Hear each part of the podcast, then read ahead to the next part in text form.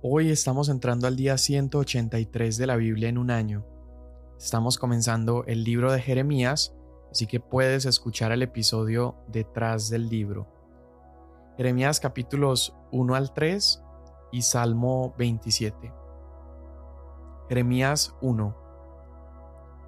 Palabras de Jeremías, hijo de Hilcías, de los sacerdotes que habitaban en Anatot, en la tierra de Benjamín, a quien vino la palabra del Señor en los días de Josías, hijo de Amón, rey de Judá, en el año trece de su reinado. También vino a él la palabra en los días de Joacim, hijo de Josías, rey de Judá, hasta el fin del año once de Sedequías, hijo de Josías, rey de Judá, o sea, hasta el destierro de Jerusalén en el mes quinto. Y vino a mí la palabra del Señor antes que yo te formara en el seno materno, te conocí, y antes que nacieras, te consagré. Te puse por profeta a las naciones. Entonces dije, Ah, Señor Dios, no sé hablar porque soy joven. Pero el Señor me dijo, No digas soy joven, porque a donde quiera que te envíe irás, y todo lo que te mande dirás. No tengas temor ante ellos, porque contigo estoy para librarte, declara el Señor. Entonces el Señor extendió su mano y tocó mi boca, y el Señor me dijo, Yo he puesto mis palabras en tu boca. Mira, hoy te he dado autoridad sobre las naciones y sobre los reinos, para arrancar y para derribar, para destruir y para derrocar, para edificar y para plantar Vino entonces a mí la palabra del Señor.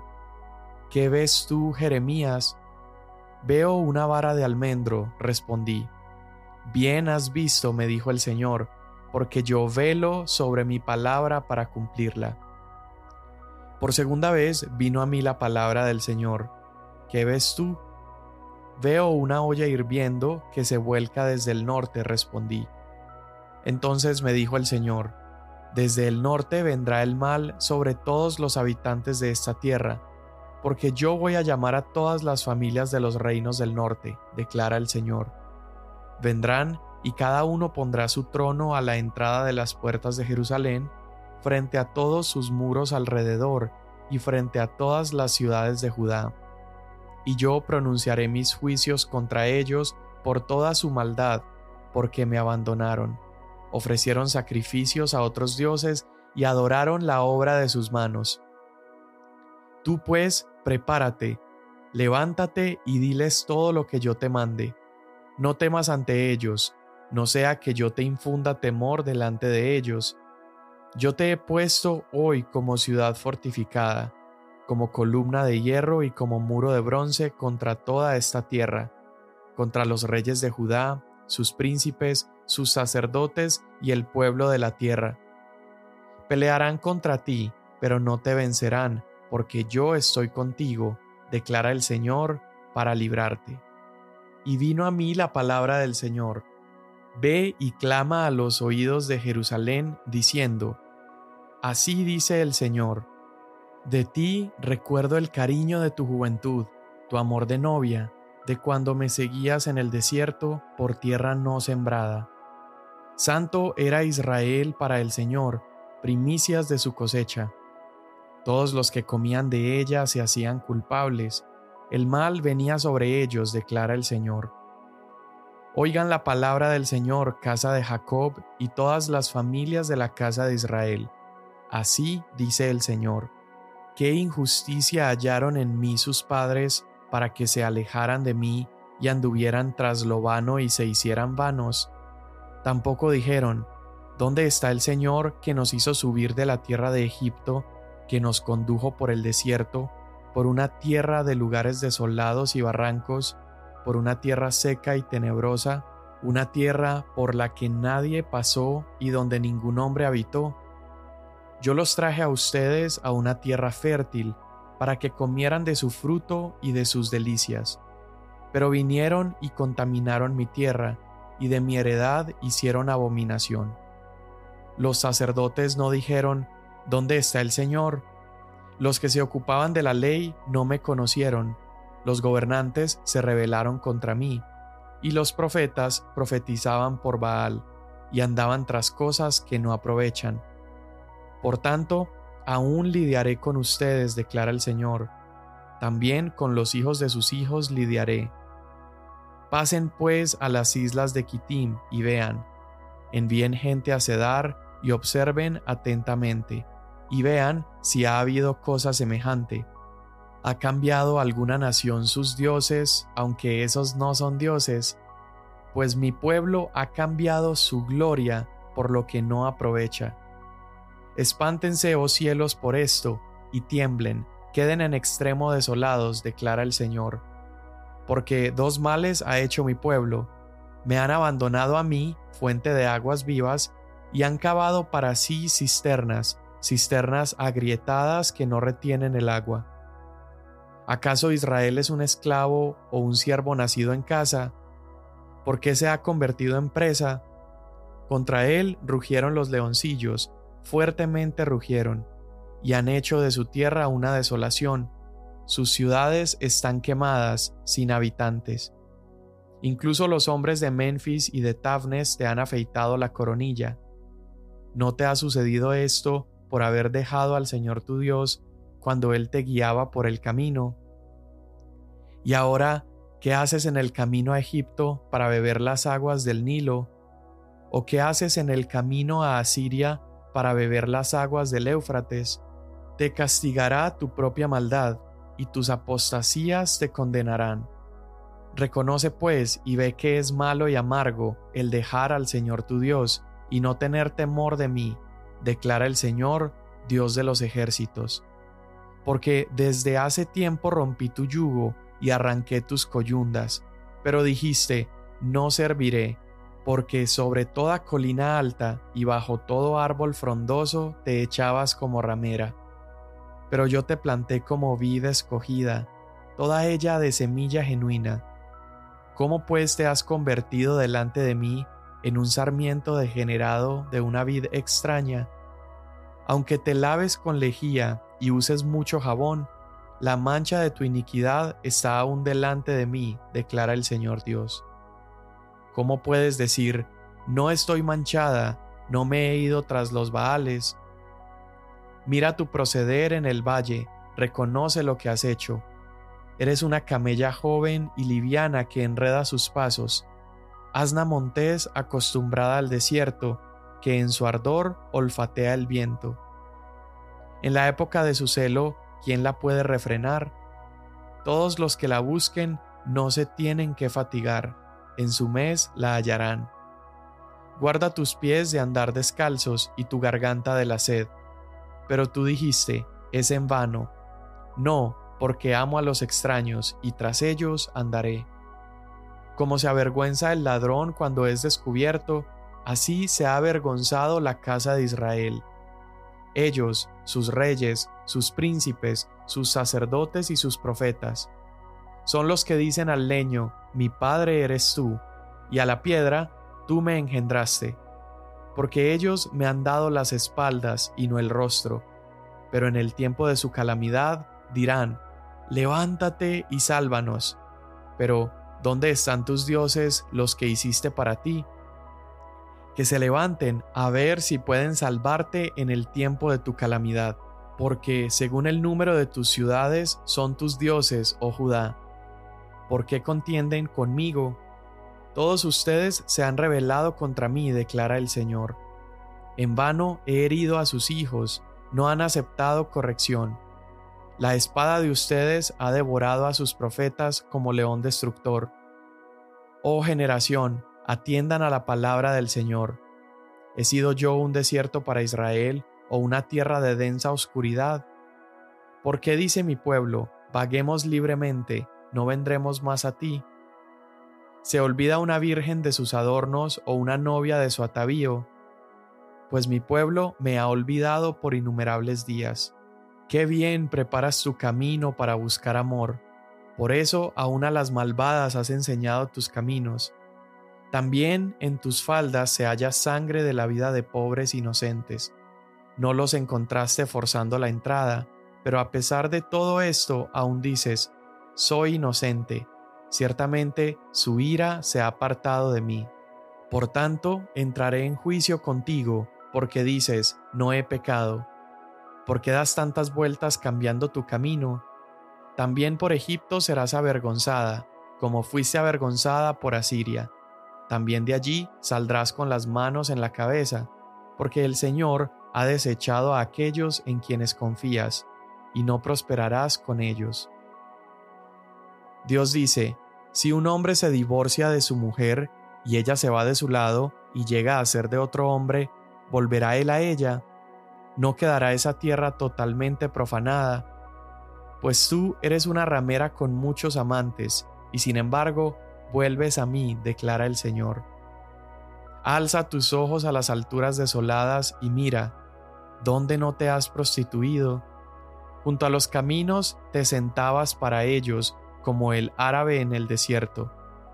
Has profanado la tierra con tu prostitución y tu maldad. Por eso fueron detenidas las lluvias y no hubo lluvia de primavera. Pero tú tenías frente de ramera, no quisiste avergonzarte.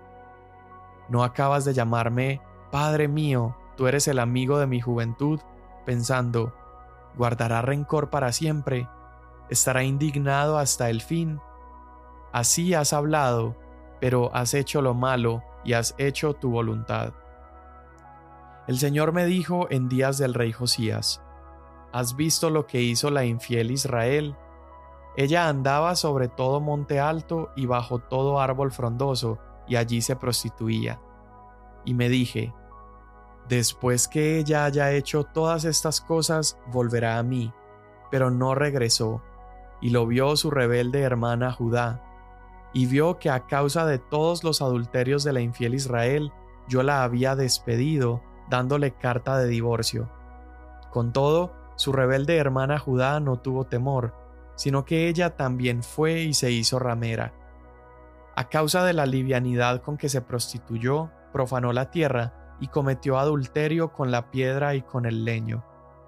A pesar de todo esto, su rebelde hermana Judá tampoco se volvió a mí de todo corazón, sino con engaño, declara el Señor. Y el Señor me dijo, Más justa ha probado ser la infiel Israel que la rebelde Judá. Ve y proclama estas palabras al norte y di, Regresa, infiel Israel, declara el Señor. No te miraré con ira, pues soy misericordioso, declara el Señor. No guardaré rencor para siempre. Solo reconoce tu iniquidad, pues contra el Señor tu Dios te has rebelado. Has repartido tus favores a los extraños bajo todo árbol frondoso, y no has obedecido mi voz, declara el Señor. Vuelvan, hijos infieles, declara el Señor, porque yo soy su dueño, y los tomaré uno de cada ciudad y dos de cada familia, y los llevaré a Sión. Entonces les daré pastores según mi corazón, que los apacienten con conocimiento y con inteligencia. En aquellos días, cuando ustedes se multipliquen y crezcan en la tierra, declara el Señor, no se dirá más, arca del pacto del Señor, no les vendrá a la mente ni la recordarán, no la echarán de menos ni será hecha de nuevo.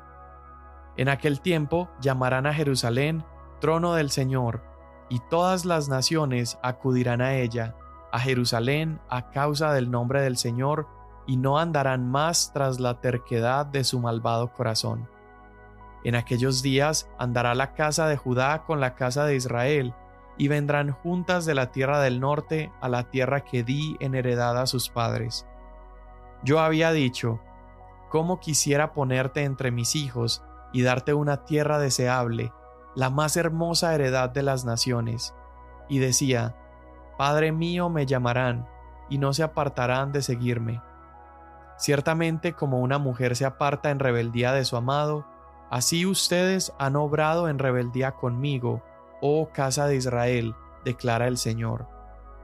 Se oye una voz sobre las alturas desoladas, el llanto de las súplicas de los israelitas, porque han pervertido su camino, han olvidado al Señor su Dios. Vuelvan hijos infieles, yo sanaré su infidelidad. Aquí estamos, venimos a ti, porque tú el Señor eres nuestro Dios. Ciertamente un engaño son las colinas y el tumulto sobre los montes. Ciertamente en el Señor nuestro Dios está la salvación de Israel, pero lo vergonzoso consumió el trabajo de nuestros padres desde nuestra juventud, sus ovejas y sus vacas, sus hijos y sus hijas. Acostémonos en nuestra vergüenza y que nos cubra nuestra humillación, porque hemos pecado contra el Señor nuestro Dios nosotros y nuestros padres desde nuestra juventud hasta hoy, y no hemos obedecido la voz del Señor nuestro Dios.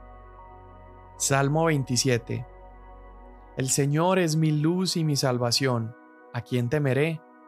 El Señor es la fortaleza de mi vida, ¿de quién tendré temor? Cuando los malhechores vinieron sobre mí para devorar mis carnes, ellos, mis adversarios y mis enemigos, tropezaron y cayeron. Si un ejército acampa contra mí, no temerá mi corazón. Si contra mí se levanta guerra, a pesar de ello, yo estaré confiado.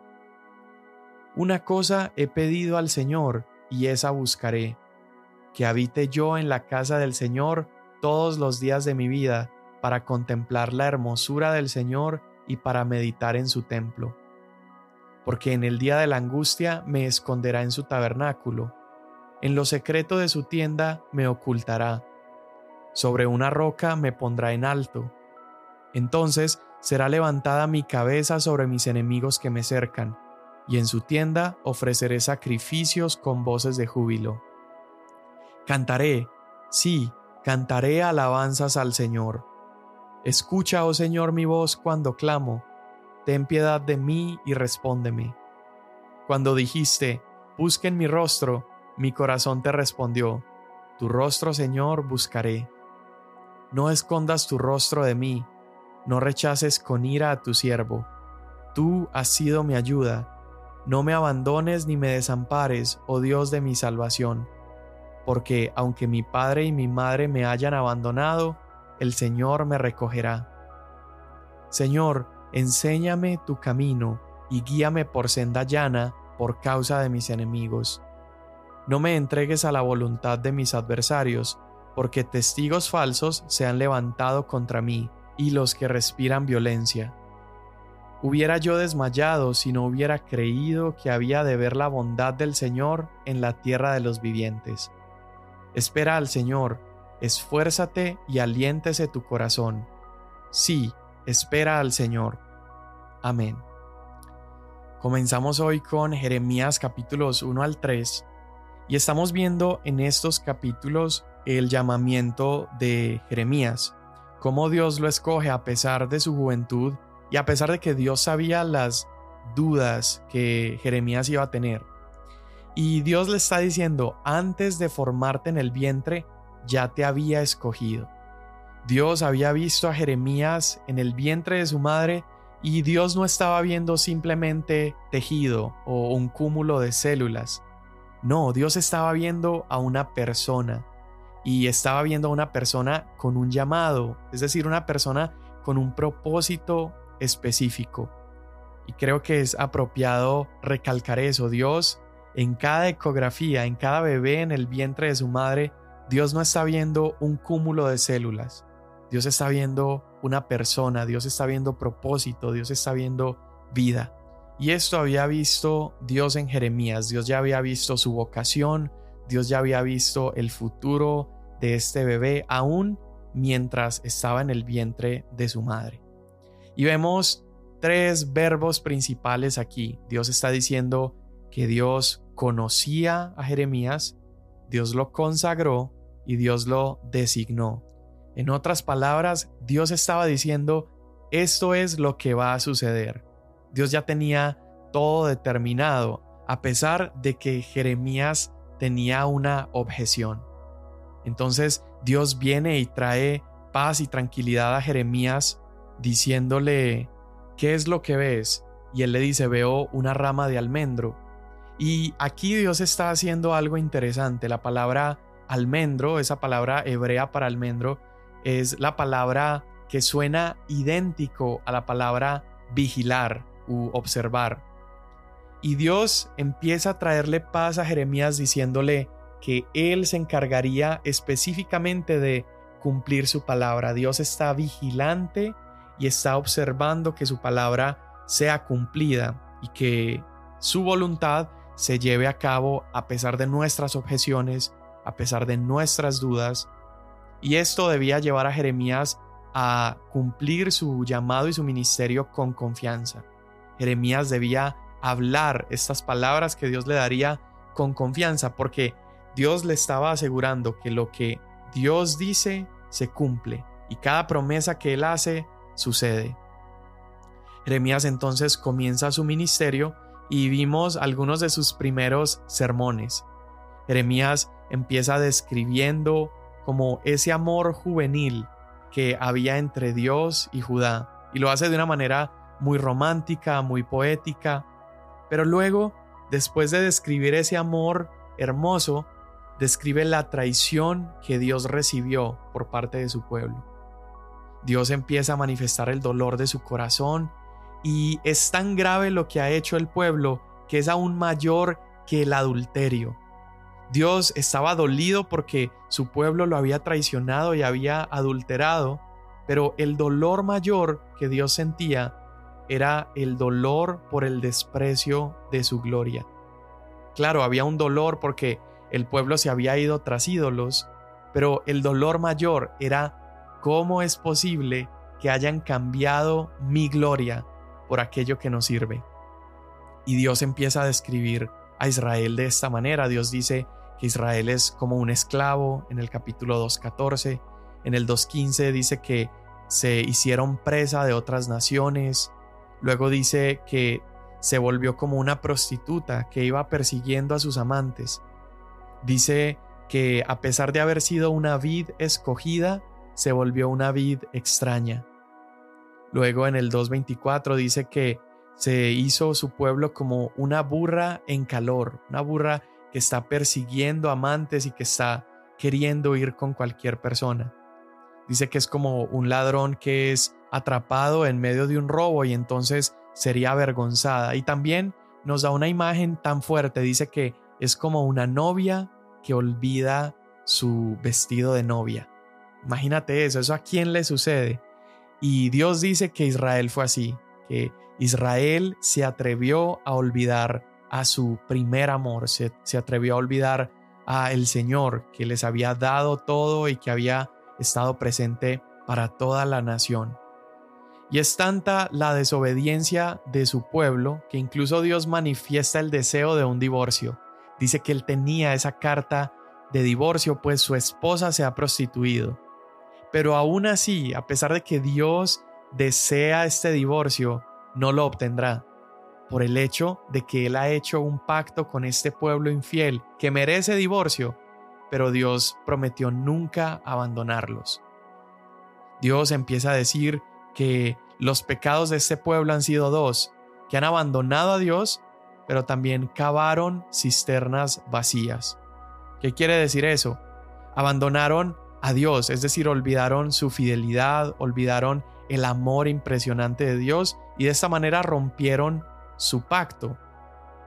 Pero eso no fue únicamente su pecado, también su pecado es que cavaron cisternas. ¿Qué quiere decir eso? Abandonaron a Dios y fueron tras sus propios ídolos muertos. Y la imagen que aquí está haciendo el Señor es como imagina una cascada que está llena de vida, de sustento, una cascada que por donde fluye hay, hay, hay vida. Y Dios está diciendo, abandonaron eso y prefirieron un charco de agua estancada y agua podrida, un charco que no sirve para nada. Esto no solamente es rebelión, pero es, es una tontería, es incomprensible que nuestro corazón esté tan propenso y sea capaz de abandonar nuestra fuente de vida y a irse tras algo que no sirve para nada. Jesús en una ocasión estaba conversando con una mujer samaritana y en esta conversación él ve que ella ha tratado de saciar su sed con un montón de personas, con un montón de cosas, y Jesús le declara a esta mujer que Él fue, Él es y será un manantial del que brota vida eterna. Nosotros pasamos nuestra vida cavando cisternas rotas, es decir, buscamos gozo y plenitud y realmente nada puede saciarnos a cabalidad. Buscamos ser saciados eh, con adicciones, con personas, buscamos ser saciados persiguiendo nuestros deseos del corazón. Pero cuando llega Cristo a nuestra vida y ponemos nuestra confianza en Él, ese es el momento donde realmente comprendemos que la sed de nuestra alma, la sed de nuestro corazón, la sed emocional que tenemos es completamente saciada. Jesús es nuestra fuente de agua y el irnos tras charcos estancados es completamente absurdo. Señor, hoy te damos gracias porque tú eres nuestra fuente de vida abundante. Hoy te damos gracias porque has hecho de Jesús nuestro manantial que nunca se agota. Gracias porque cualquier día de nuestra vida podemos correr a Cristo y ser saciados. Podemos correr a Él y ser satisfechos. Hoy te damos gracias por Jesús, gracias por la accesibilidad que tenemos a Él y gracias porque eres lo único que puede calmar los deseos de nuestro corazón. Te damos gracias en el nombre de Jesús. Amén. Mañana nos vemos.